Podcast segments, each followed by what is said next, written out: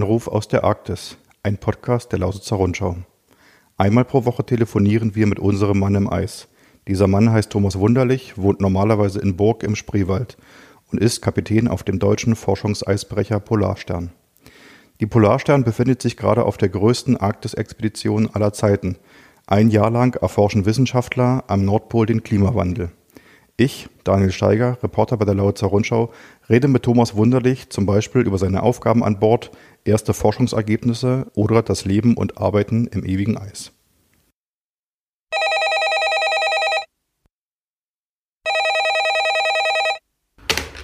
Hier ist Daniel Steiger von der Lausitzer Rundschau in Cottbus.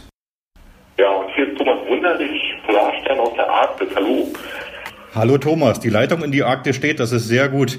Ähm, wir haben in der letzten Folge geredet über die Aufgaben von dir, also als Kapitän äh, auf der Polarstern. Und in dieser Folge haben wir uns vorgenommen, oder habe ich mir vorgenommen, reden wir mal ein bisschen über das Thema Forschung, weil deshalb seid ihr ja quasi da oben im hohen Norden. Die Polarstern liegt ja eingefroren in der Scholle. Diese Scholle driftet äh, vor sich hin durch die arktische See. Thomas, wie müssen wir uns die Arbeit der Forscher auf der Scholle beziehungsweise auf dem Schiff vorstellen? Also das ist äh eigentlich wie in der Behörde. es gibt hier ähm, ja, äh, ähm, Arbeitsbeginn sozusagen, äh, zumeist, dass die Wissenschaftler sich sammeln, die auf dem Eis was zu tun haben, sich entsprechend am frühen Morgen am Frühstück ausrüsten und dann so ab circa 9 Uhr äh, sperren die Wissenschaftler auf die Scholle aus. Äh, es gibt verschiedene, äh, also es wird hier Cities genannt, also es gibt eine Rock City, es gibt eine Ocean City, es gibt eine Map City, äh, es gibt Drohnen City äh, und äh, diese, diese Bereiche sind auf unterschiedlichen Positionen auf der Scholle äh, installiert worden in den ersten Tagen, in den ersten Wochen. Und äh, wir haben äh, die unterschiedlichsten äh, wissenschaftlichen äh, Teilgruppen hier Bord. Ne, und dann wird halt morgens äh, zu den jeweiligen Stationen gegangen, Messungen durchgeführt, äh, Ergebnisse ausgelesen. Ne, und dann kommen die Wissenschaftler mittags dann zum Mittagbrot wieder zurück, also Mittagbrot, und gehen dann am Nachmittag bis spätestens 17.30 Uhr wieder an ihren Arbeitsplatz. Mhm. Und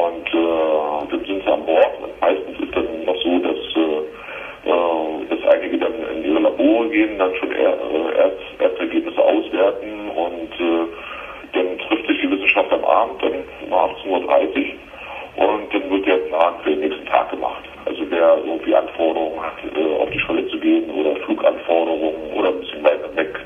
Denn mittlerweile ist die Scholle ja schon in ihrer ursprünglichen äh, Größe ja schon äh, auseinandergebrochen, so dass teilweise Installationen äh, auch schon ein bisschen weiter weggedriftet sind. Ja, und dann werden halt äh, größere Exkursionen geplant.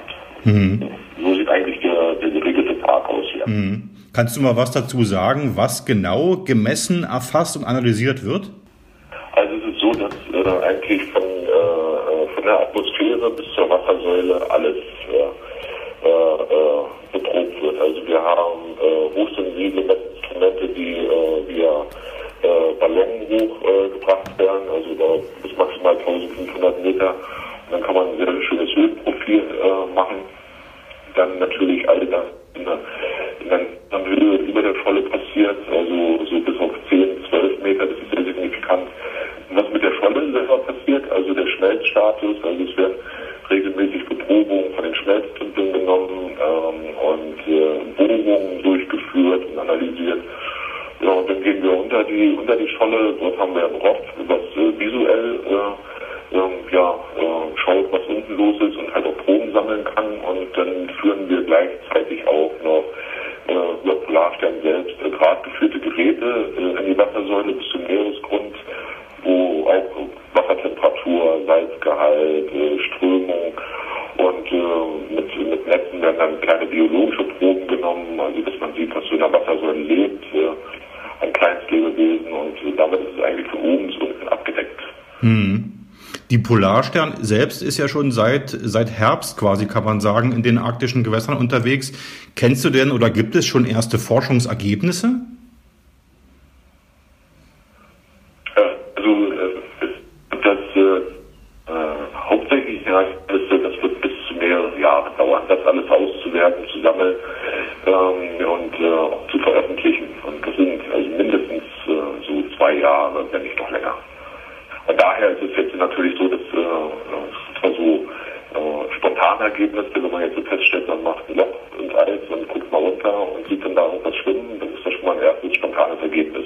Mhm. Aber was jetzt äh, in der Gänze rauskommt, äh, da werden wir noch eine ganze Zeit warten müssen. Okay. Ähm, mal eine allgemeine Frage, warum genau äh, habt ihr euch oder wurde für, die Expedition denn die Arktis überhaupt ausgesucht? Also was macht die Bedingungen dort so besonders äh, für den Klimawandel? Also von meinem nautischen Verständnis her ist es so, dass äh, die, äh, die Arktis halt äh, sehr wichtig ist für die, für die Klimabildung und dass äh, die Arktis sehr schnell reagiert auf Klimaveränderungen. Ja. Das beste Beispiel ist natürlich, was auch schon abgegangen hat durch die Presse gegangen ist, diese wechselnden Eisverhältnisse oder dass sich das Eis im Norden in der Arktis äh, doch über die letzten Jahre immer mehr äh, zurückgezogen hat. Und äh, das hat seine Ursache und die Ursache muss gefunden werden oder beziehungsweise nachweislich auch definiert werden. Und äh, gut, es ist, äh, die Arktis ist zu Europa doch, ja, zwar kein Katzensprung, aber dennoch erreichbar. Und äh, aber primär ist es halt, die Arktis halt ein sehr sensibles Gebiet ist und äh, äh, hier sehr schnell erkannt werden kann, wenn sich global irgendwie was ändert, wo die Ursache zu finden ist. Okay. Du selbst fährst ja schon seit Jahren äh, ins Eis an Nord-, Nord und Südpolregionen.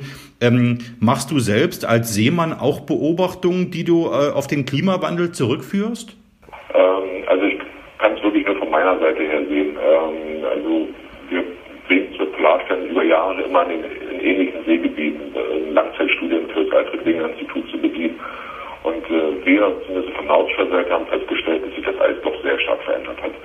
Ähm, in dem Sinne, dass, äh, dass Regionen jetzt äh, viel besser befahrbar sind, dass nicht mehr auf Eisbarrieren getroffen wird, wie sie noch vor Jahren äh, an, an den gleichen Positionen waren. Und äh, auch die Wettererscheinungen sind anders. Also wenn, wenn ich es mit, mit den Südpolarregionen vergleiche, hatten wir vor vielen, vielen Jahren im Sommer immer überwiegend gutes Wetter, Sonnenschein, klarer Himmel. Das hat sich in den letzten Jahren hat sich das gekehrt. Äh, und im Gegenzug hier im Norden, wo wir im Sommer immer ähm, äh, doch trübes, kaltes Wetter hatten, schlechte Sichten, haben wir jetzt überwiegend, ähm, oh, ich will nicht sagen gutes Wetter, aber bei weitem viel besseres Wetter, also viel mehr äh, äh, klare Sichten, äh, viel mehr Sonnentage. Äh, und das ist den, den geneigten äh, Nautiker dann doch schon sehr auffällig, auch wenn er kein Wissenschaftler ist. Mhm. Du hattest, du hast gerade das Eis schon angesprochen und hast am Anfang auch gesagt, dass eure Scholle, wo ihr festgemacht habt, auch schon gebrochen ist. Das klingt jetzt irgendwie gefährlich. Ist es das auch? Nein, äh, ist es bei weitem nicht. Also äh, jetzt, der, seitdem wir wieder an der Scholle sind, natürlich noch nicht gebrochen, aber in der Vergangenheit ähm, sind bestimmte Stücke abgebrochen. Äh, das ist nicht gefährlich, weil man ähm, sich äh, äh, schon Platzierung der, der Messstation auf die, man muss sich das so vorstellen, eine Scholle besteht aus vielen kleineren Schollen, die sich mal zusammengeschoben haben, dabei haben sich Pressrücken gebildet. Äh, und das sind so die, ist wie das Rückgrat einer Scholle, die stabile äh, Seite sozusagen. Und dass da auf solchen ähm, äh, Presseisrücken auf den stärkeren äh, dann halt auch die Stationen äh, installiert sind und dort halt auch die Wege, Verbindungswege sind. Und äh, der Vorteil ist, dass man jederzeit sowas erwarten kann. Und äh, zweitens ist es, ähm, sind diejenigen, die jetzt sich auf dem Eis bewegen, auch entsprechend geschützt gegen mögliche äh,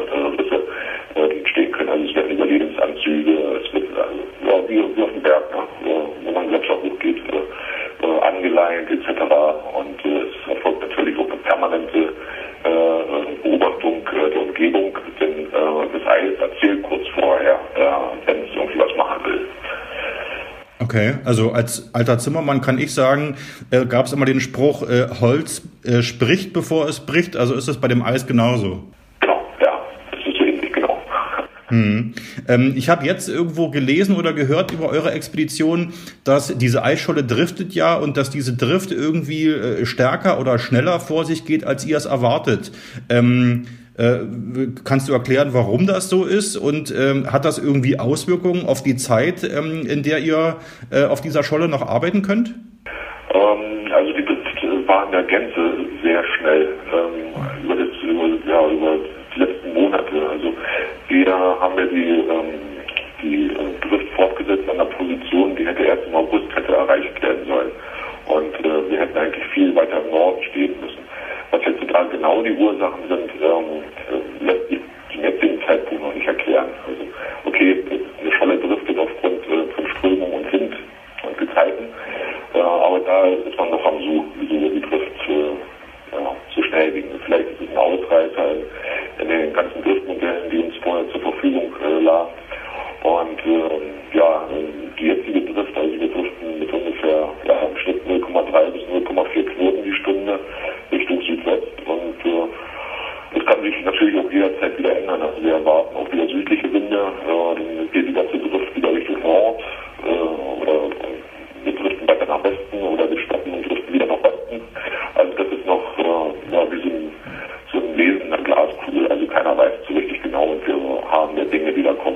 In den letzten Tagen äh, macht er irgendwie die macht er irgendwie eine Temperaturangabe hier Schlagzeilen oder wahrscheinlich fast weltweit. Da wurden irgendwie 38 Grad äh, in Sibirien auch irgendwie in arktischen Gebieten gemessen. Ähm, so warm ist es bei euch nicht, oder? Nee, da weiß ich, aber ich habe das auch gelesen. Das war irgendwie in den letzten Tagen in den Zeitungen. Also das ist schon extrem.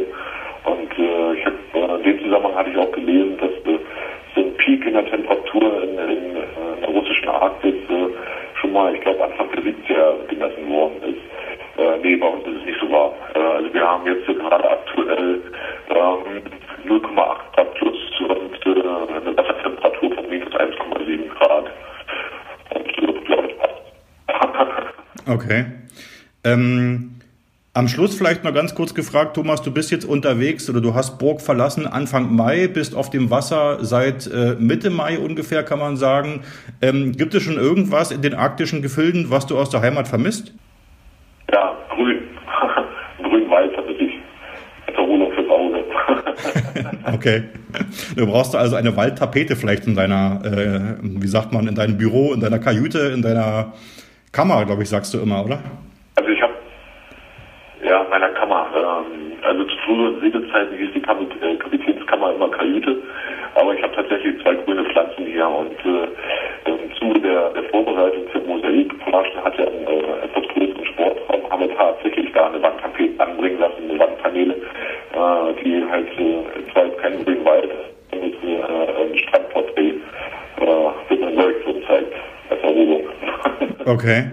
Na, das ist doch vielleicht schon eine gute Überleitung. Dann lass uns doch vielleicht nächste Woche in unserem Anruf aus der Arktis mal so über die Freizeitmöglichkeiten ähm, auf der Polarstern reden.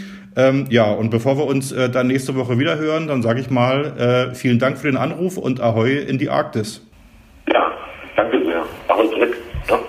Gut, bis dahin. Ciao. Wer mehr über Thomas Wunderlich und die Polarstern-Expedition wissen will, klickt auf www.lr-online.de slash polarstern. Wenn ihr eine Frage an den Kapitän habt, schreibt diese an socialmedia.lr-online.de. Ich stelle sie gern in einer der nächsten Podcast-Folgen.